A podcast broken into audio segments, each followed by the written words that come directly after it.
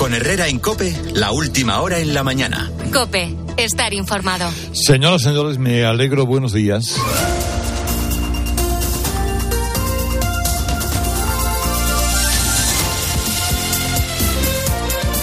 Son las 6 de la mañana, son las 5 en Canarias. Bienvenidos a un lunes 19 de febrero que comienza con lluvias débiles en el Cantábrico y Pirineos. Quizás se pueden extender por el resto de la mitad norte peninsular y temperaturas que no cambian, aunque van a bajar en el extremo norte y el sistema ibérico. En cambio, van a subir en el sur. Bueno, anoche eh, anoche a partir de las 8, a partir incluso, les diré, de las 9 de la mañana que ya se apuntaban los resultados definitivos en Galicia, unos vivieron una noche de alivio y otros una noche de amarguras. Fue noche de alivio y júbilo para el Partido Popular y noche de amarguras para el bloque sanchista, entendiendo como tal el PSOE que ha pasado a la irrelevancia sumar el partido de Yolanda Díaz, que directamente no existe, eh, y el bloque nacionalista gallego, que a pesar de ascender y aspirar de los otros de su mismo bloque el número de diputados que los demás pierden, su victoria o su aumento ha sido insuficiente para hacerse con el poder. Y también para Vox, que prácticamente no ha hecho ni sombra. ayer se vivió la victoria de un hombre tranquilo que se llama Alfonso Rueda. Y Galicia ha esquivado esa bala del separatismo casposo, envuelto así en un poco de brillo para tratar de disimular. Rueda, Alfonso Rueda, ha mandado un mensaje a España, y es que se puede frenar la ofensiva plurinacional. Feijó, que se involucró en la campaña, sale reforzado. Y Sánchez, evidentemente, debilitado, hundido por su radicalismo. El PP sumó 50, 60, hay que contar bien los votos, pero a expensas todavía de contar el voto exterior, más votos que en las últimas elecciones y el PSOE en la misma cantidad, exactamente menos. Tezanos, la golfería del CIS, el diario El País, se esforzaron en que lo de ayer pareciera un partido abierto y ciertamente nunca hubo partido abierto. Hubo la creación de una ficción para activar el voto de izquierdas, haciéndoles creer que el PP no iba a sumar. Por eso aumentó la participación, pero sin variar el resultado. La afluencia masiva en las urnas, con la izquierda más movilizada, eh, nunca sumó igual que en anteriores elecciones. Sánchez pierde cinco y el bloque suma seis. Esa es la realidad de la ficción del CIS, del país, de televisión española, de los portalitos de Belén de Escolar, el plural, la sexta y todo lo demás. Los gallegos han dicho no al nacionalismo independentista y han descalabrado literalmente a los partidos de gobierno. Ahora escucharemos, bueno, por parte del equipo nacional de opinión sincronizada aquello de que Pedro Sánchez no se presentaba. Pero la verdad es que si hubiera ganado y pudiera gobernar el bloque nacionalista gallego, indudablemente le habría dado una lectura nacional. Es el respaldarazo al bloque progresista, bla, bla, bla, de izquierdas, que, en fin, la apuesta del sanchismo para estas elecciones. Que el separatismo rancio del bloque nacionalista gallego, marxista, leninista, vestido con piel de cordero, se hiciera con Galicia con ese tufo de izquierdismo anquilosado, con tal de que no gobernara el Partido Popular, porque eso es lo que podríamos estar narrando esta mañana si el resultado electoral hubiera sido diferente al de anoche.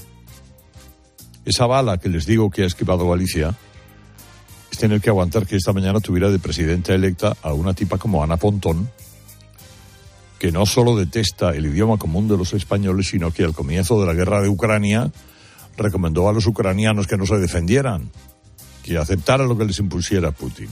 Con gente así, ¿qué se puede esperar? Miren, el resultado indudablemente marca un camino a la izquierda,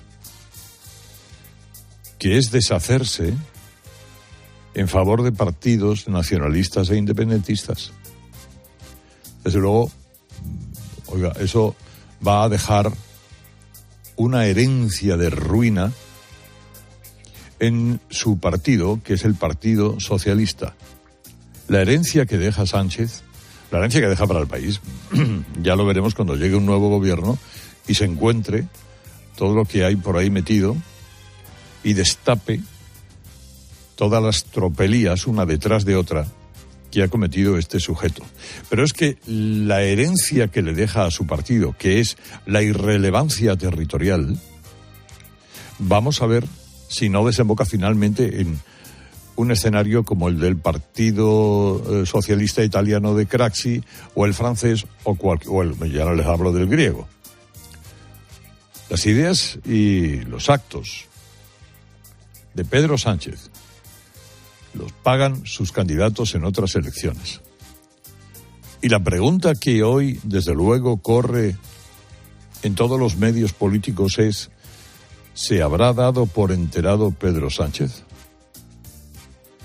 Los gallegos no han comprado la sopa de pellets, ni han comprado que Feijó estuviera negociando un indulto con Puigdemont, que fueron los dos, las dos grandes patas sobre las que basaron su campaña con Zapatero haciendo chistes y con el otro yendo a visitar al pobre candidato socialista gallego que ha quedado literalmente para los arrastres. Por cierto, no ha renunciado a su escaño en el Congreso.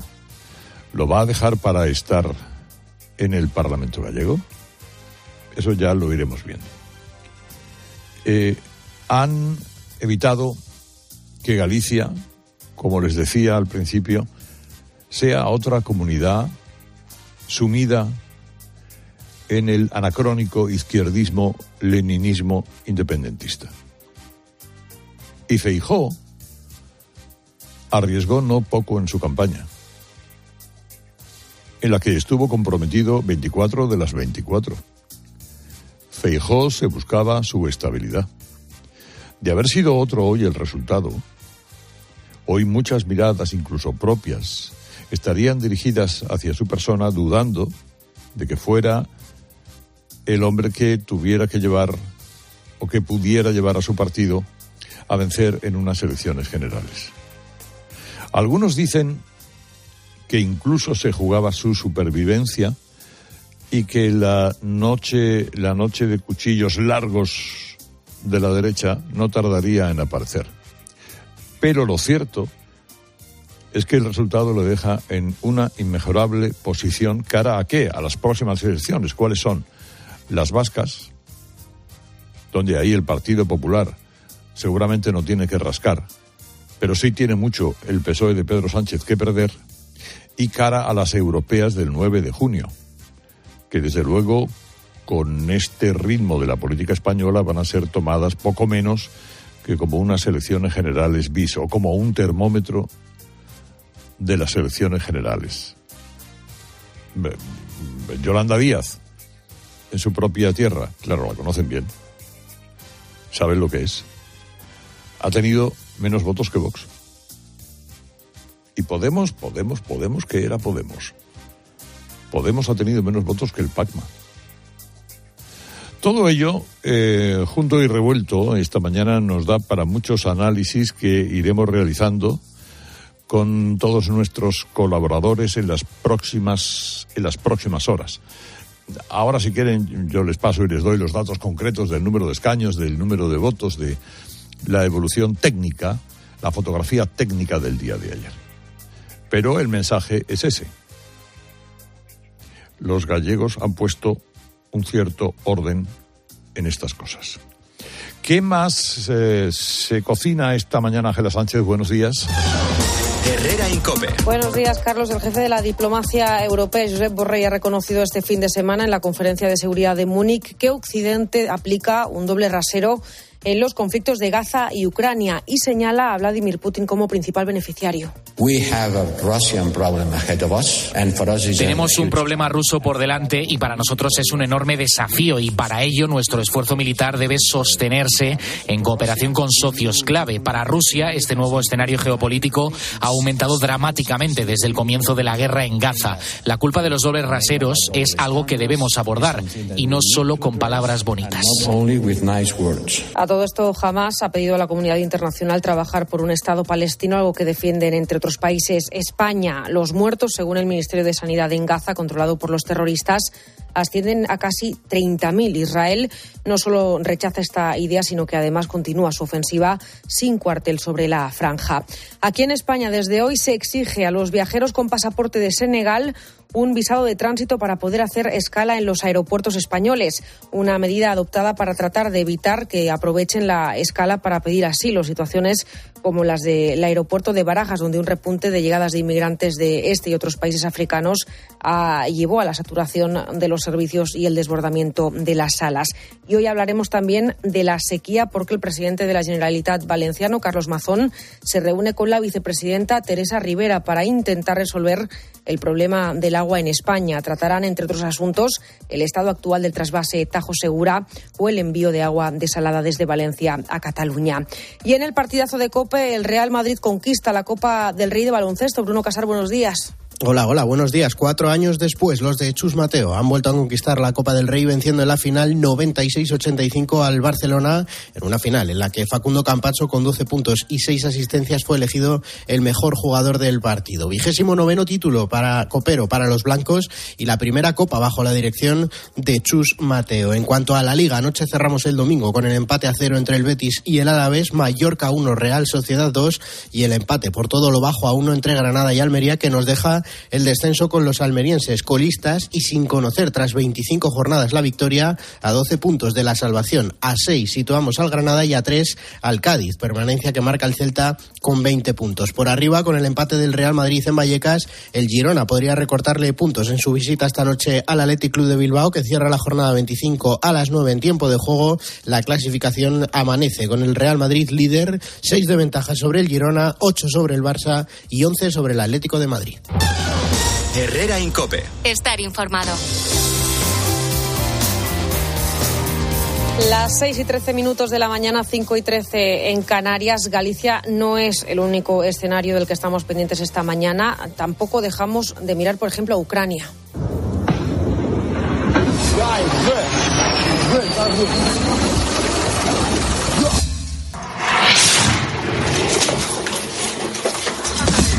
Al menos cuatro personas han muerto en las últimas horas por los ataques que Rusia ha lanzado en el este del país. La guerra se complica para las tropas ucranianas justo cuando están a punto de cumplirse dos años de la invasión rusa. Será, de hecho, esta semana, el sábado día 24 de febrero, y justo también cuando la ayuda internacional empieza a estar en duda.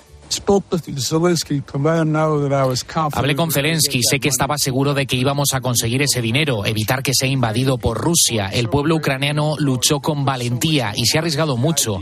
La idea de que ahora, si se están quedando sin municiones, nos vayamos, me parece absurda. Lo encuentro contrario a todo lo que somos como país, así que voy a luchar para conseguir las ayudas que necesitan.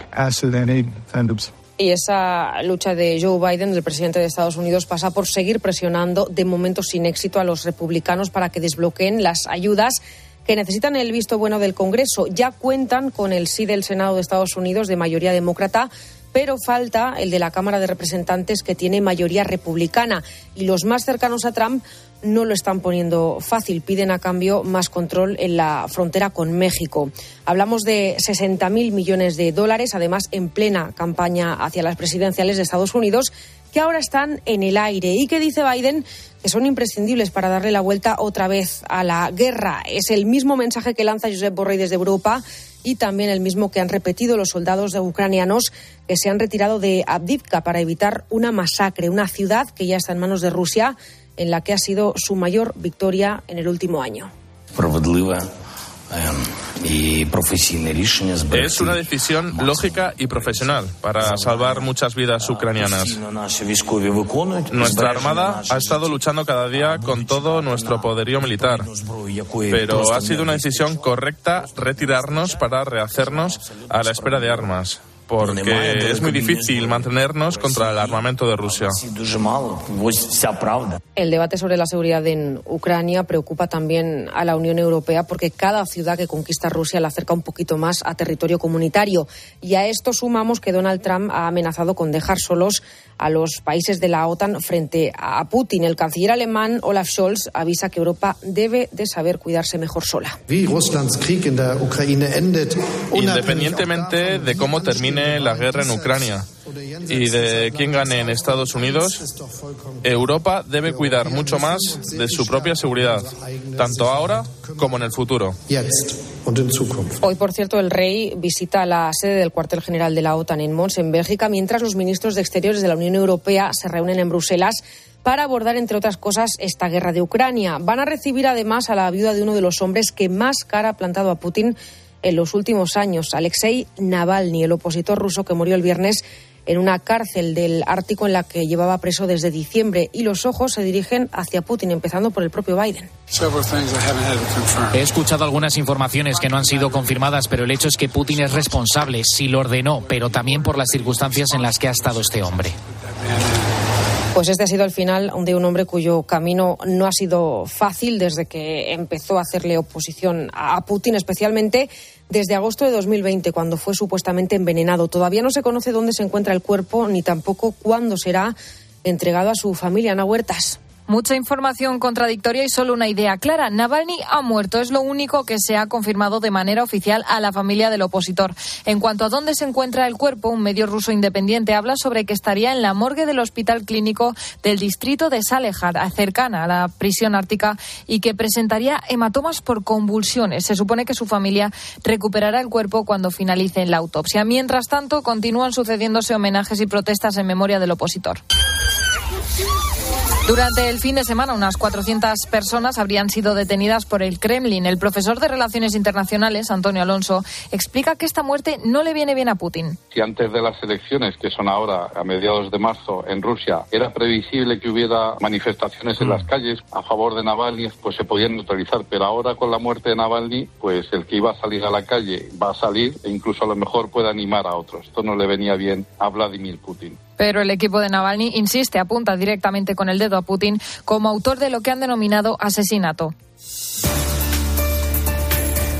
Tampoco da tregua el conflicto en Oriente Próximo. Las negociaciones para una tregua en la franja de Gaza siguen bloqueadas. Jamás ha pedido a la comunidad internacional que trabaje para crear un Estado palestino mientras Israel se niega. El ministro de Exteriores, José Manuel Álvarez, ha vuelto a defender la creación de ese Estado en la conferencia de seguridad de Múnich. La solución para el pueblo palestino y la seguridad del pueblo israelí están completamente entrelazadas y no podemos obviarlo. La esperanza del pueblo palestino tiene un nombre, un Estado palestino, un Estado palestino real, y eso significa una Gaza y Cisjordania bajo una única autoridad palestina conectada con un corredor, con una salida al mar y con su capital en Jerusalén Este. Tenemos que ayudar a que eso suceda. También lo ha defendido el secretario de Estado de Estados Unidos y el mensaje de Blinken es especialmente importante porque se trata del principal socio de Netanyahu. Entendemos y apoyamos la posición de que Israel tiene que encontrar formas para asegurarse de que lo que pasó el 7 de octubre nunca vuelva a suceder. Por supuesto, la forma en que Israel haga esto importa profundamente. Es más urgente que nunca proceder a un Estado palestino, uno que también garantice la seguridad de Israel. Y mientras tanto, en el sur de la franja la situación es cada vez más delicada. El hospital de Nasser en Yan Yunis han muerto ocho pacientes porque no hay oxígeno desde que Israel tomó el centro, según denuncian los terroristas. Aumentan también los ataques en el sur del Líbano. Solo ayer Hezbollah ha reivindicado nueve atentados contra posiciones militares al norte de Israel y siguen también los incidentes en el Mar Rojo. Esta noche los rebeldes hutíes han atacado un buque frente a las costas de Yemen. Ha sido Reino Unido el que ha alertado del lanzamiento de misiles y también de drones. El barco ha sufrido daños y la tripulación ha tenido que salir de esa embarcación. Si no hay sorpresas, hoy los ministros de Exteriores de la Unión Europea van a aprobar que Grecia lidere la misión europea para proteger a esos barcos europeos que navegan por la zona. Lo hará a bordo de un barco italiano. Es una misión, recordemos, en la que no participa España. El Papa Francisco ha pedido este fin de semana otra vez el fin de los conflictos. No dimentichiamo, la guerra siempre es una sconfitta. No olvidemos que la guerra es siempre una derrota, siempre. Allá donde se combate, la población está cansada de la guerra, que como siempre es inútil y trae solo muerte y destrucción y nunca la solución del problema. Recemos sin cansarnos porque la oración es eficaz. La es eficaz. Aquí en España lo que siguen son las movilizaciones de agricultores y ganaderos.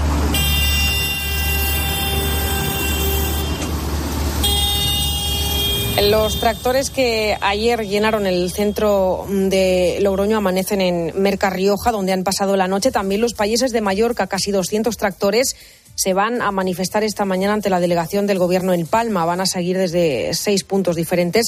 Así que la circulación puede ser muy complicada hoy en la isla. No tienen la más remota idea de lo que pasa porque lo ganan sentados en el sofá y los demás tenemos que estar todo, todo, todo el día como si iríamos lapidando de los animales. Que está muy bien ser los más guapos del planeta y los, los que mejor producimos, pero se le puede flexibilizar un poco la cosa.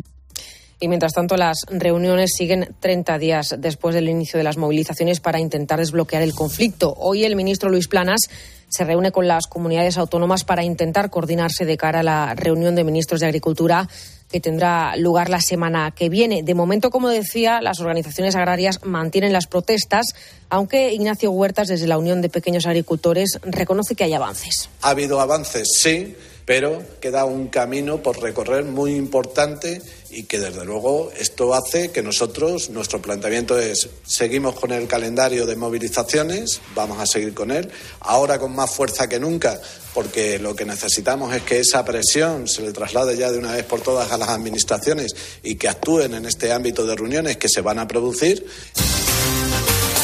Y en Madrid sigue abierta la investigación para esclarecer qué provocó el incendio que ayer a primera hora de la mañana causó terror en una residencia de ancianos de Aravaca, en Madrid. Bomberos encuentra un incendio en primera planta en una habitación y procede a su extinción y a colaborar en las labores de evacuación eh, con eh, los cuerpos y fuerzas de seguridad del Estado. La segunda planta se encuentra inundada de humo y hay que evacuar a los residentes que se encuentran en la misma hasta zona segura. La principal hipótesis apunta que un residente enchufó su teléfono a la corriente para cargarlo y este provocó un cortocircuito que quemó el colchón, aunque tampoco se descarta que el fallo eléctrico lo provocara otro aparato. En cualquier caso, el fuego se expandió rápidamente por esa habitación. Las dos mujeres fallecidas tenían 90 y 93 años. Hay además otra mujer luchando por su vida, está ingresada en estado crítico, tiene 64. Seguimos aquí en Herrera en Cope con Carlos Herrera. Y con Antonio Naranjo, buenos días. Señor Herrera, vos días, ¿no? Hoy. Sí, vos días. Vamos a meterla a patiña. Venga, vamos a ello. Bueno, mira, hay que irse a Galicia, obviamente, donde el PP ha conseguido su quinta mayoría absoluta, con un respaldo que parece de otros tiempos, ¿verdad? Y un mérito, desde su punto de vista añadido, lograr ese resultado en unas elecciones con hasta siete partidos, ¿eh? Siete, con opciones de lograr representación parlamentaria y cuatro que lo consiguieron, que es algo que tiene muy poquitos precedentes. El éxito del PP es aún mayor, para ellos al menos, si se compara con el hundimiento espectacular del Partido Socialista, que ha vuelto a lograr con Sánchez al frente uno de los peores resultados de su historia.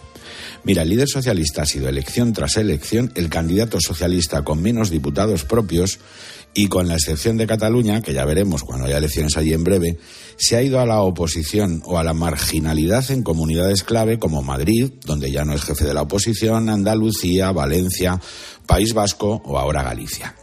Claro, la pregunta es cómo es posible que la hecatombe electoral de Sánchez coincida paradójicamente con el control del gobierno central. Y quizá la respuesta es que Sánchez haya aceptado ser presidente contra la mayoría de los españoles y solo gracias, paradójicamente, a quienes quieren dejar de serlo. Mira, un ejemplo de esto es Ana Pontón que se ha metido ahí mucho Photoshop y se ha dulcificado, pero es la candidata de un partido nacionalista tan severo como Bildu en sus objetivos, pero gracias al Partido Socialista presentado como una propuesta amable, social, cookie, ya sabes, ¿no? Bueno, la realidad es que el bloque piensa, dice y persigue cosas así, Herrera. Esa é a constitución dos herdeiros do franquismo reconvertidos nun día a demócratas de toda a vida. É a constitución dos militares golpistas. É a constitución dos monárquicos e da e oligarquía financeira. Bueno, ya has visto que es como, como Tegui, pero con la voz más femenina, ¿verdad? Bueno, pues mira, con este diario y diario el bloque ha logrado el mejor resultado de su historia. Ha sustituido al PSOE como alternativa en Galicia y va a sumar a otro partido influyente, muy probablemente a la pinza con la que aprietan las zonas erógenas de Sánchez, pues hasta dejarle sin aire. Mira, la conclusión, que tú tendrás las tuyas, es esta para mí. El PSOE ha logrado, al llamar progresista al separatismo para blanquear sus acuerdos, que millones de votantes de toda España, mm, tampoco muy leídos, la verdad, se lo crean y les voten, pero a costa, claro, de transformar a los socialistas en una especie de zombie, ya sabes, estos que están muertos en vida. Ahora estamos llegando ya a las seis y media, cinco y media en Canarias. Herrera Incope. Escuchas Cope. Y recuerda, la mejor experiencia y el mejor sonido solo los encuentras en cope.es y en la aplicación móvil. Descárgatela. Te lo digo o te lo cuento. Te lo digo. No tienes seguro para mi coche eléctrico. Te lo cuento. Yo me voy a la mutua. Vente a la mutua y además de las mejores coberturas, te bajamos el precio de tus seguros, sea cual sea. Llama al 91 555 5555. Te lo digo o te lo cuento. Vente a la mutua. Condiciones en mutua.es. Descubre los diseños exclusivos y los productos innovadores de las tiendas porcelanosa. Piezas de gran formato, griferías con sistemas de ahorro, cocinas de inducción invisibles. La casa de tus sueños está en porcelanosa. Y ahora, del 1 al 16 de marzo, aprovecha los días porcelanosa con descuentos muy especiales. Porcelanosa. Quiero explorar sin importarme cuando volver el exterior. Quiero formar parte de él. Vale, bichito. Nos vamos a Disneyland París. Reserva durante Semana Mágica en viajes el corte inglés sin gastos de cancelación. Precio de referencia 144 euros por persona y noche en el Disney Hotel Cheyenne con entradas incluidas. Plazas limitadas. Consulta condiciones. Ven a Disneyland París con viajes el corte inglés volando con Iberia. Cibeles, Gran Vía, Callao, Puerta del Sol, Palacio Real. El 28 de abril, Madrid se viste de running en el Zurich Rock and Roll Running Series Madrid 2024. Vive una experiencia única en maratón, media maratón o 10 kilómetros. Últimas inscripciones en rockandrollmadridrun.com. Patrocinador principal Total Energies. En Alquiler Seguro sabemos que cada cliente es único. Por eso estamos orgullosos de ser la primera empresa del sector en recibir la certificación AENOR de compromiso con las personas mayores. Horario más de 50 oficinas a tu disposición, gestores especializados y mucho más para que la edad no sea un obstáculo en tu alquiler. Alquiler Seguro, la revolución del alquiler. Cariño, vamos a cambiarnos al plan estable verde de Iberdrola, que paga siempre lo mismo por la luz, todos los días, todas las horas, durante cinco años, pase lo que pase. Interrumpimos la emisión por una noticia de última hora. Nos están invadiendo los extraterrestres. Pase lo que pase. Pase lo que pase. Y ahora, además, llévate 100 euros con el plan estable verde de Iberdrola. Contrátalo ya llamando al 924 24 24 o en iberdrola.es. Consulta condiciones en la página web. Iberdrola. Por ti, por el planeta. Empresa patrocinadora del equipo paralímpico español. ¿Sabes cómo se dice optimismo en alemán? Optimismos. Fácil, ¿verdad? Pues así de fácil te lo pone Opel si eres empresario autónomo. Descubre la tecnología alemana del futuro con los días pro empresa de Opel. Solo hasta el 29 de febrero condiciones excepcionales en toda la gama de turismos y comerciales. Ven a tu concesionario o entra ya en opel.es. Esta semana en el Bazar de Lidl descubre la mejor variedad de pijamas para toda la familia. Pijamas de algodón sostenible para mujer y para hombre por 9,99. Y para los más peques con dibujos de sus personajes favoritos por 6,99. Lidl marca la diferencia. Si para ti abrir gas no tiene nada que ver con tu cocina, entonces te interesa el seguro de moto de línea directa, con el que, además de ahorrarte una pasta, tendrás cobertura de equipación técnica para casco, guantes y cazadora. Cámbiate y te bajamos el precio de tu seguro de moto sí o sí. Ven directo a lineadirecta.com o llama al 917-700-700. El valor de ser directo. Consulta condiciones.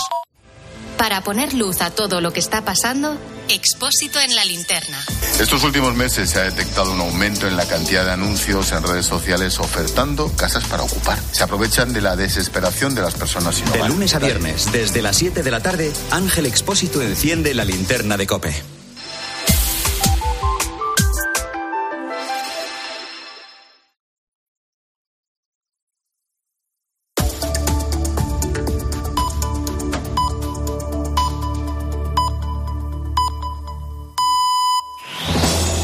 Con Herrera en Cope, la última hora en la mañana. Cope, estar informado.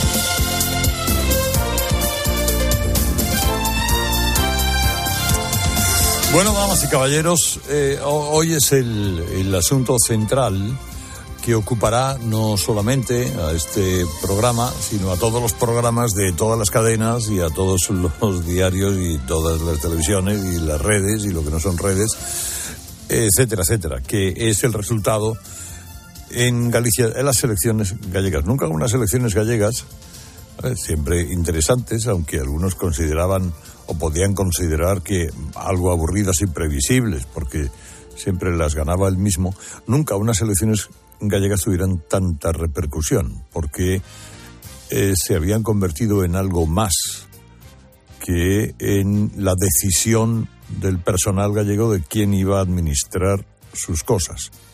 El sanchismo había hecho una apuesta eh, a favor del separatismo rancio del bloque, eh, con tal de que no gobernara el Partido Popular. Y eso es lo que esta mañana podríamos estar narrando.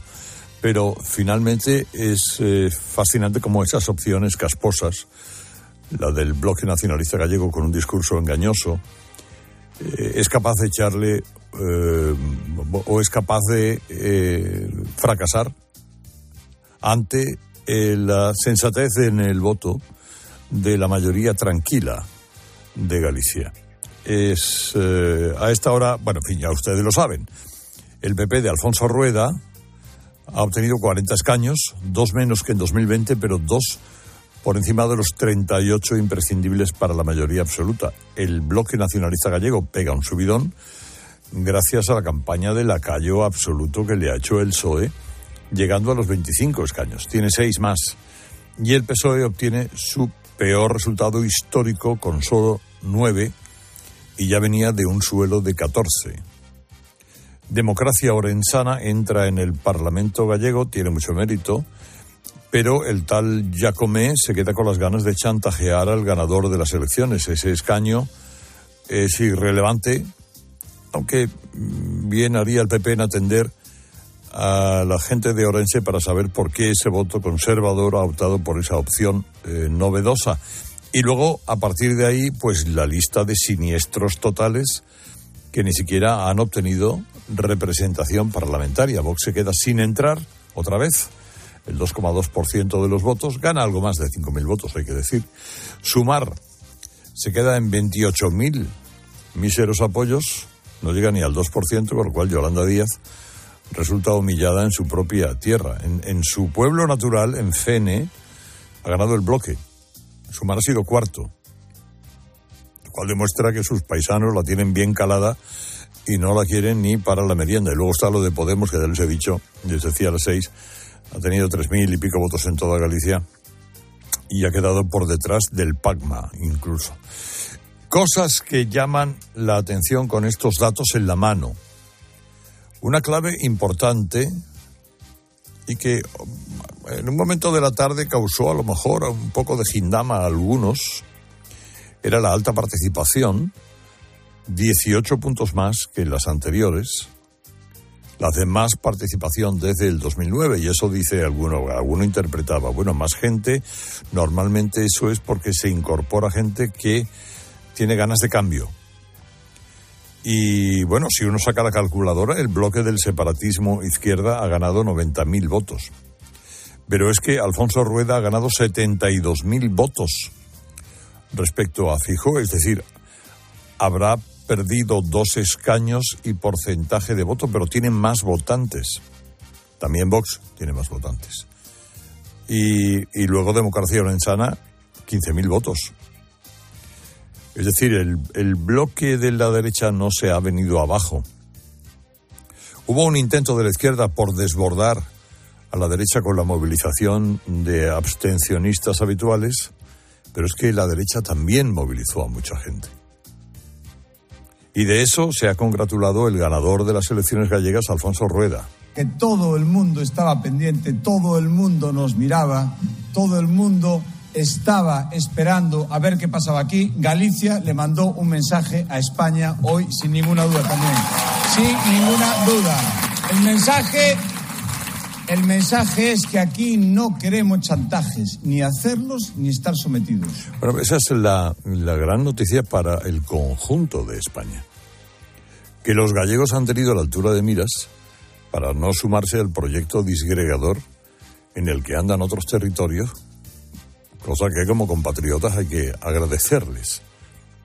Y otra clave importante es que eh, el, lo que les decíamos que el separatismo gallego por más rancio que sea, todavía es capaz de movilizar o parecer algo atractivo al 31% de los gallegos. Se buscan a una candidata que no sea un dinosaurio como Beiras, que hable del futuro con ilusión, del miedo a que el idioma gallego desaparezca, todas esas bobadas, y ahí les tienes. También gracias al PSOE, claro, que le ha hecho de muleta de manera lamentable. ¿Y el PSOE Quo Vadis? ¿A dónde va? Este PSOE que tras el espejismo del 23 de julio ha vuelto a toparse con una caída eh, en su cada vez mayor irrelevancia territorial, autonómica. Cuanto más separatista se hace el PSOE, cuanto más antisistema, peor le va a las autonómicas al sanchismo le va cada vez peor cuando las elecciones son en clave territorial. Para que el sanchismo movilice a la gente necesaria para que le salgan las cuentas, tiene que ser algo como en el 23 de julio, una campaña de escala nacional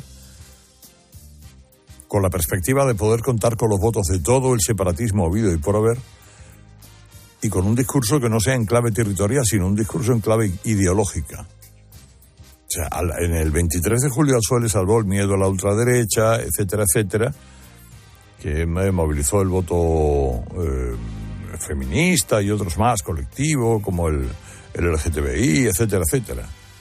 Pero cuando la campaña baja al terreno local, salvo en Cataluña, donde Sánchez les está dando todo lo posible, e incluso votantes de Esquerra se pasaron al PSC, el resto del territorio tiende a castigar al PSOE porque se siente agraviado. O sea, es el caso de Galicia. Dejan de votar o votan al bloque porque si el PSOE les incita a votar nacionalista para quedarse con la copia, se quedan con el original. Y aí está a triste figura de Gómez Besteiro. O noso principal cometido foi facer entender a importancia destes comicios para o futuro de Galicia e a necesidade dun cambio, e non o conseguimos. Polo de agora, porque a ciudadanía galega situounos na oposición. Desde o noso compromiso con Galicia necesitamos consolidar un proxecto que sea unha verdadeira alternativa real e segura que sin dúbida esa ten o nome do Partido Socialista. El papelón de este hombre ha sido tremendo. Pedro Sánchez le dice, sal ahí, pero para hacer campaña a favor del bloque. Para que al final el peor resultado del PSOE en Galicia vaya asociado a su propio nombre. Ya veremos qué hace Besteiro, si quedarse en el Congreso o quedarse en Galicia. Supongo que si tiene vergüenza Torero se quedará en Galicia, ¿no? Pero es lo que... En fin, la mañana viene muy llena de... Eh, muy llena de conclusiones, de notas que tomar de esta de estas elecciones gallegas y, y, de muchas reflexiones que realizar entre propios y extraños. Vamos a conocer más cosas de hoy, Ángela. Herrera Incope. Pues en plena resaca de esas elecciones, hoy se ven las caras el ministro Félix Bolaños y el popular Esteban González Pons. Vuelven a reunirse en Bruselas con el comisario europeo de Justicia para abordar la renovación y también la reforma del Consejo General del Poder Judicial. A todo esto, el rey recibe hoy al ministro chino de Exteriores que se encuentra de visita oficial en España. Previamente se ha reunido con José Manuel Álvarez, quien ha confirmado que China va a levantar el embargo a la ternera de origen español después de 24 años. Por lo tanto, esta carne española podría acceder libremente al mercado asiático, muy importante, como destacaba el ministro de Exteriores. El impacto va a ser extraordinariamente positivo. Es una medida que nosotros llevábamos solicitando ya tiempo y que va a redundar en beneficio de todo el campo español. Es difícil encontrar un mercado del tamaño del chino y, por lo tanto, yo estoy seguro que con la calidad de nuestros productos el éxito va a estar garantizado. Desde el año 2000, China prohíbe a la Unión Europea exportar todo tipo de productos de carne de vacuno debido a los casos de enfermedad de vacas locas. Y la Audiencia Nacional juzga desde hoy a un presunto yihadista detenido en 2021 que se estaría preparando para atentar como lobo solitario, incluso con artefactos explosivos. Se sospecha además que pudo haber adoctrinado a sus hijos. La Fiscalía pide para él ocho años de cárcel. Y en el partidazo de Copa, el Real Madrid tropieza en Vallecas y el Girona podría recortarle distancias esta noche, Bruno Casar. Sí, porque los catalanes cierran jornada esta noche en Bilbao a las nueve en tiempo de juego y podrían recortar los seis puntos de distancia que sitúa el Real Madrid sobre el Girona, que además cuenta con dos de ventaja sobre el Barça y cinco sobre el Atlético de Madrid, que es el equipo que cierra puestos de Champions League. Quinto aparece precisamente el Athletic Club de Bilbao, que está seguido de la Real Sociedad. De la jornada dominical nos quedamos con el empate a uno entre Granada y Almería por el descenso. Los almerienses son colistas a 12 puntos de la salvación. El Granada se sitúa a 6. A 3 está el Cádiz los 20, de los 20 puntos que tiene el Celta, que es el que marca la permanencia en primera división. Y el Real Madrid, cuatro años después, ha vuelto a conquistar la Copa del Rey de baloncesto. Victoria 96-85 sobre el Barça en la final. Facundo Campaso, con 12 puntos y 6 asistencias, fue el mejor jugador del partido.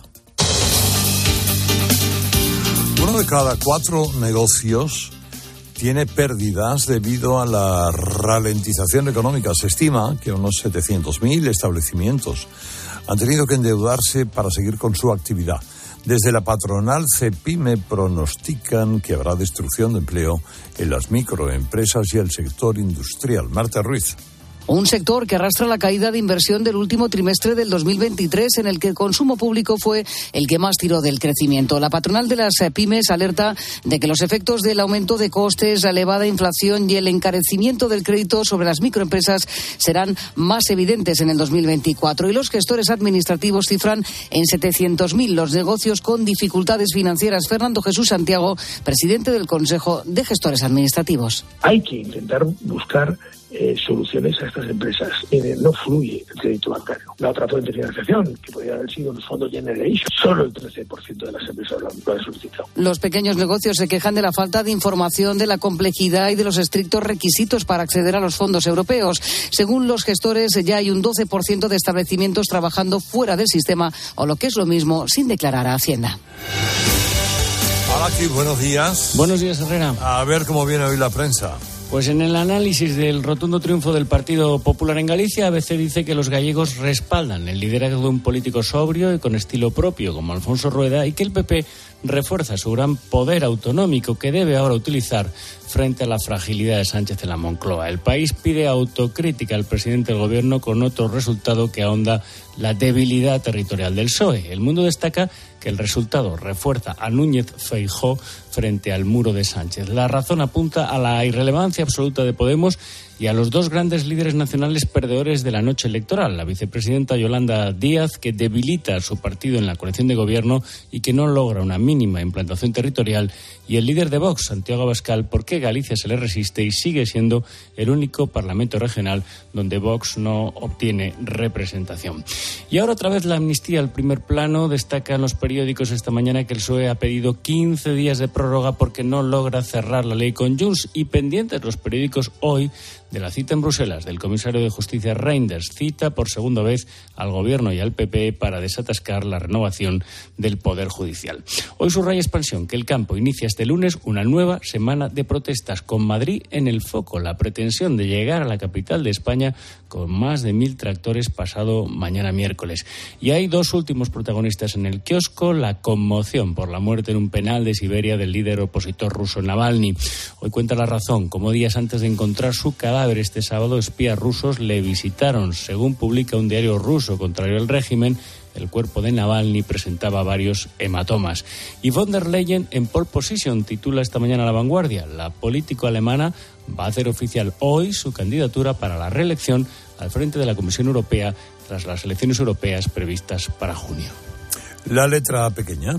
Pues mira, colean los periódicos la tragedia de Barbate, el asesinato de los dos guardias civiles arrollados por una narcolancha. En una entrevista que publica El Mundo, el presidente de la Audiencia Provincial de Cádiz, el magistrado Manuel Estrella, insiste en la necesidad de reformas, de más medios materiales para la justicia, que la Audiencia Nacional dice asuma los casos de narcotráfico más complejos y que no sean los jueces novatos, recién incorporados, los que asuman estos casos.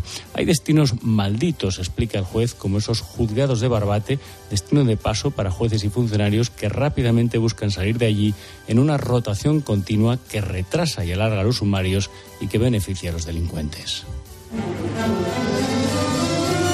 Bueno, Dávila, eh, el trino del conciso, danos hijos de la noche electoral gallega. Buenos días.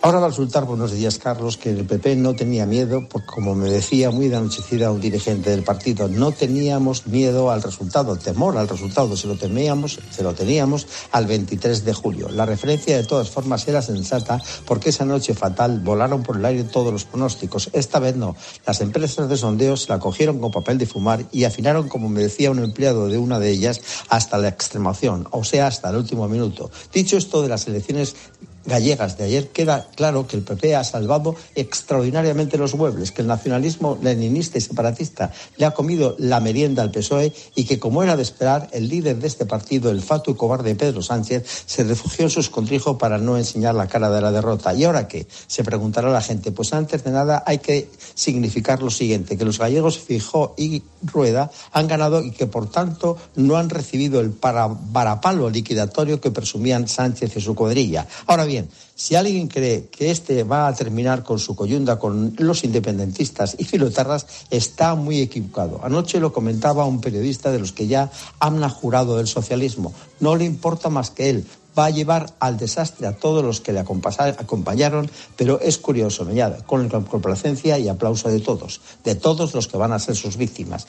Se abre una nueva etapa con una convocatoria inmediata, probablemente el 21 de abril, unas elecciones vascas que guardan al menos tanta cantidad de incógnitas a priori como las celebradas ayer. Fejó queda reforzado para estos comicios, sobre todo cara a los siguientes del 9 de junio, la cita con el Parlamento Europeo. Como apunte final, no puede asombrar el aumento de la participación con respecto al 2020, por una razón clara, porque entonces estábamos en plena pandemia. Y un aviso y una coda. Vos que se lo haga mirar porque ayer hizo un ridículo soberano. Va hacia la irrelevancia total. ¿Cuál es la píldora económica del día, Mar Vidal? Buenos días. Buenos días. Galicia votó ayer en clave económica. Seguro que hay otras razones, pero la que suele tener más peso cuando un partido revalida una mayoría absoluta es la estabilidad, especialmente cuando frente a la continuidad favorable se opone un lío monumental. Los gallegos no se creyeron lo de subir impuestos solo a los ricos, saben que al final el esfuerzo fiscal crece para todos. No se creyeron lo de reducir la jornada, saben que eso es menos productividad. No se creyeron lo de incrementar subsidios y ayudas, saben que eso crea dependencia. Y no se creyeron lo del crecimiento, porque allí donde gobiernan socialistas con nacionalistas, la economía se hunde. Los gallegos votaron pensando en el largo plazo. Sabían que desde 2009, cuando el PP llegó al gobierno autonómico, Galicia figura como la segunda región con mayor crecimiento en términos de PIB per cápita solo por detrás de Madrid. Pero es evidente que Galicia no quiere experimentos. Sería bueno que el futuro ejecutivo del presidente Rueda haga una apuesta decidida por liderar una hoja de ruta hacia la innovación, la sostenibilidad y la digitalización. Es lo que le dijeron ayer los gallegos. ¿Y tú qué piensas? Escribe a Carlos Herrera en Twitter, en arroba Herrera en Cope, en facebook.com barra Herrera en Cope o mándanos un mensaje de voz al 699 1314. La radio, las buenas tardes empiezan con Pilar Cisneros y Fernando de Aro. Que no se pierda su lenguaje. El lenguaje de las campanas se le conoce como el campanero de Internet. Pero es que Silverio es mucho más. Hay una persona que conoce muy bien cómo está Ecuador, cómo están sus cárceles, capellán de la cárcel. De ¿Qué le lleva a un joven a eh, meterse en uno de estos grupos? La falta de oportunidades. De lunes a viernes, desde las 4, las mejores historias las en la tarde de Cope. Cuando Berta abrió su paquete de Amazon, se le aceleró el corazón. Pantalla LCD y seguimiento de la frecuencia cardíaca. La pulsera de actividad se clasificó en su corazón por su calidad y su precio. Cinco estrellas de Berta. Productos estrella a precios estrella. Empieza a buscar en Amazon hoy mismo. Y la fruta pelada, MJ Navarro, buenos días. Buenos días, Herrera. Pues como aquí repasamos lo que hace ruido, vamos con el colmo de los ruidos, la mascleta de ayer en Madrid. Madrid. Lo que tiene que ver es con nuestras convicciones de poder unir a, los pueblos de España a través, de, también a través de la, cultura. A mí me parece que, eso es muy bueno y me alegra mucho que Madrid sea un lugar donde, donde se reciben las tradiciones de toda España. Parece que ha sido el gesto, uno de los gestos más simbólicos y más bonitos de esta mascleta en Madrid, ¿no? Que las tres banderas, la de España, la de, la de Madrid y la de la, de la de la Comunidad Valenciana, estén unidas en un solo disparo de una mascleta que desde luego es histórica para nosotros. Carlos Mazón, el presidente de la Comunidad Valenciana, y María José Catalá, la alcaldesa de Valencia, estuvieron presentes en la mascletá a orillas del Manzanares y 20.000 personas, según la delegación del Gobierno, para contemplar 3.000 detonaciones. El alcalde de Madrid no estuvo presente en señal de duelo por la muerte de dos mujeres en una residencia de ancianos en Aravaca, que por cierto no está muy lejos del lugar de esta celebración. Y si ya sabíamos de neumáticos de lluvia, Herrera, pues ah. acaban de aterrizar en nuestras vidas los expertos en UFC, artes marciales mixtas. Ya sabemos todos de lo mismo. Por cierto, hay una Almeida en UFC, es brasileño. Y la Topuria es el primer español campeón del mundo. Sucedió a primera hora de ayer, le pegó dos o tres mascas gordas a un australiano llamado Volkanovski. Oh,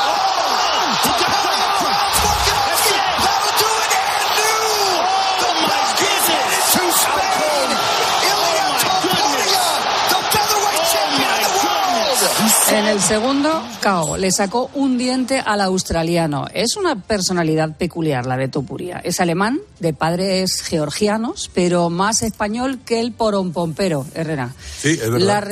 No, no, todo, todo eh, se lo sabe todo, sí. La retransmisión fue un evento mundial, seguido en, bueno, pues prácticamente en todos los países del mundo. Aquí en España nos lo contó Jorge Lera en Eurosport. Topuria remató pidiendo que la disciplina sea una realidad en España y retó a Conor McGregor. Showtime, it's time to take the UFC to Spain. And Conor McGregor, if you still have some balls, I will be waiting for you in Spain. Un mensaje bastante directo, que sí. si le quedan bemoles... Sí, sí, tiene lo que hay que tener, que venga. Exacto, que se vean. Y el irlandés, por cierto, ha dicho que los tiene, o sea, que se avecina tormenta. Y ha hecho mucho ruido el nuevo programa de la UNO, Herrera, el mejor de la historia. Eh, si lo recuerdas, lo comentábamos, porque incluso cuando ya se presentó, se anunció, fue polémico. Se trata de buscar al mejor español, con una lista previa elaborada por Sigma 2 con encuestas entre la ciudadanía. Y claro, pues ahí sale de todo, de todo mezclado.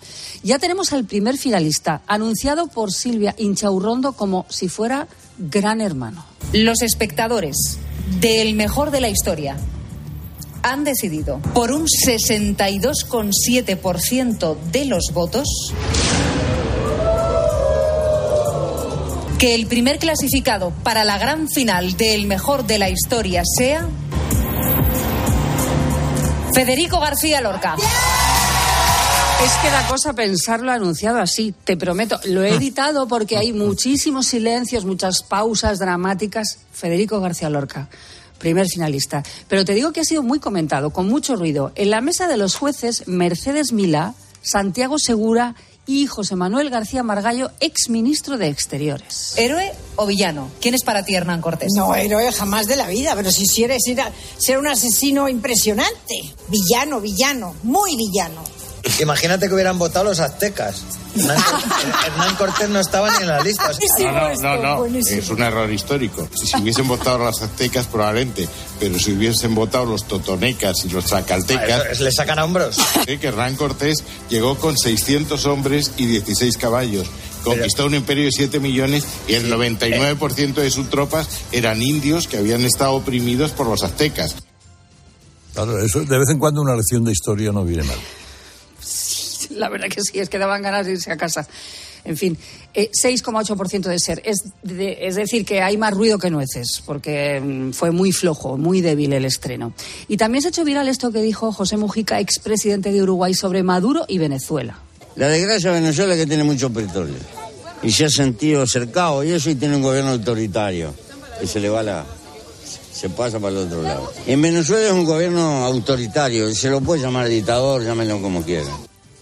Mujica es una persona con cierto peso internacional por su forma de vida, que mantiene igual antes y después de haber sido presidente de Uruguay, y algunos lo entienden como un viraje en la izquierda hispanoamericana con respecto al régimen de Venezuela. Bueno, veremos. Y no me quiero olvidar de un pasillo y unos aplausos, los de los niños del colegio Irabia en Pamplona. El hijo de David Pérez, uno de los guardias civiles asesinados en Barbate, es alumno de ese colegio.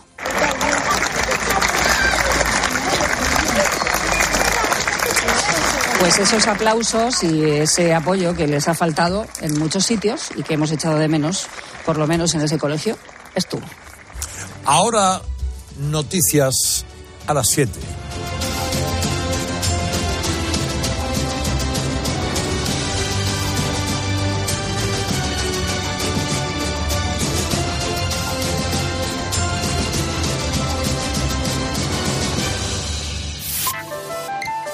Herrera Incope. Escuchas Cope. Y recuerda, la mejor experiencia y el mejor sonido solo los encuentras en cope.es y en la aplicación móvil. Descárgatela. Cuando Elena abrió su paquete de Amazon, sintió mariposas en el estómago. Tecnología de cocción rápida y modo grill. Y con esa air fryer, Elena consiguió cumplir sus sueños culinarios por un precio de rechupete. Cinco estrellas de Elena. Productos estrella a precios estrella. Empieza a buscar en Amazon hoy mismo. ¿Y tú? ¿Por qué necesitas fluchos? Porque es tiempo de pensar en lo que te gusta, en la moda que te hace sentir vivo, chic, casual, sport. Nueva colección de otoño-invierno de Fluchos. La nueva moda que viene y la tecnología más avanzada en comodidad unidas en tus zapatos. ¿Y tú por qué necesitas fluchos? Fluchos. Comodidad absoluta. ¿Sabes qué es el branded content? ¿O cómo será el mundo cookieless? Si tienes preguntas sobre comunicación publicitaria, visita comunicatalks.com, un espacio de la Asociación de Agencias de Medios creado para resolverlas. Porque saber comunicar es una parte muy importante de tu empresa y también de la nuestra. Agencias de Medios, para que la comunicación funcione. Locutar un anuncio, un anuncio de radio, manteniendo el tipo mientras un señor que no conoces de nada te lanza cuchillos, no es corriente. Como tampoco es corriente que una cuenta corriente te dé tantas ventajas. Cuenta online Sabadell, la cuenta corriente menos corriente. Infórmate y hazte cliente en bancosabadell.com. La relación se hace más intensa cuando no hay distancia. Acércate más, siente más. Cupra León. Ahora por 27.900 euros con 5 años de garantía y mantenimiento. PVP en Península y Baleares para unidades en stock financiando con Volkswagen Bank. También híbrido enchufable. Descubre más en cupraoficial.es. Tus gestos épicos inspiran a Zurich Seguros a ser mejores. Por eso, ahora, al contratar tu seguro de hogar o de coche con Zurich, podrás ganar 4.800 euros para que llenes tus cestas de la compra hasta arriba. ¿Quieres ser uno de los cinco ganadores? Consulta las condiciones en zurich.es y hagámoslo épico. Zurich. Hola Carlos, ¿conoces un buen programa de contabilidad? Claro, Isabel, el mejor. El programa Mi Conta de Monitor Informática. Amortiza de forma automática, importa de bancos, escáner y ficheros Excel. Contempla toda la fiscalidad y atendidos por el mejor servicio técnico del mercado. Y esto será carísimo. ¿Qué va? Solo 52 euros al mes. Entra en monitorinformática.com. Llega el mes de los proyectos del Leroy Merlin. Más de 500 productos con descuentos de hasta el 25%. Solo hasta el 29 de febrero. Aprovechalo y vuelve a enamorarte de tu casa renovando el baño, tu cocina, cambiando tus suelos. Sea cual sea la reforma que tienes en mente, de este mes no pasa. Compra leroymerlin.es en la app en el 910 49 99 99 o en tu tienda Leroy Merlin. De nuestra bodega Marqués de Carrión y del viñedo más prestigioso del mundo. Antaño Rioja. Un vino único con la calidad y tradición de antaño. Desde 1890, el esfuerzo de una familia. Antaño Rioja. También disponible en garcíacarrión.com.